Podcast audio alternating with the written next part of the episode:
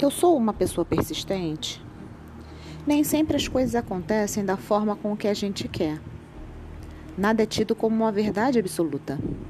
A constância é sempre a melhor opção para todo o processo de mudança. E a persistência é sempre a melhor das opções. Um passo necessita ser dado um por vez. Pratiquem o exercício da autorresponsabilidade Assumam suas recaídas e suas falhas. Não se prive em detrimento das suas escorregadas. Seja persistente, afinal, nem sempre o mais é mais.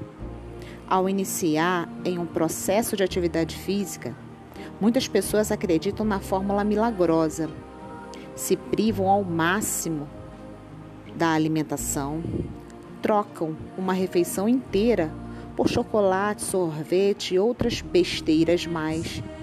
E esta privação seria para poder se dar ao luxo de trocar uma refeição inteira por algo sem valor nutritivo adequado.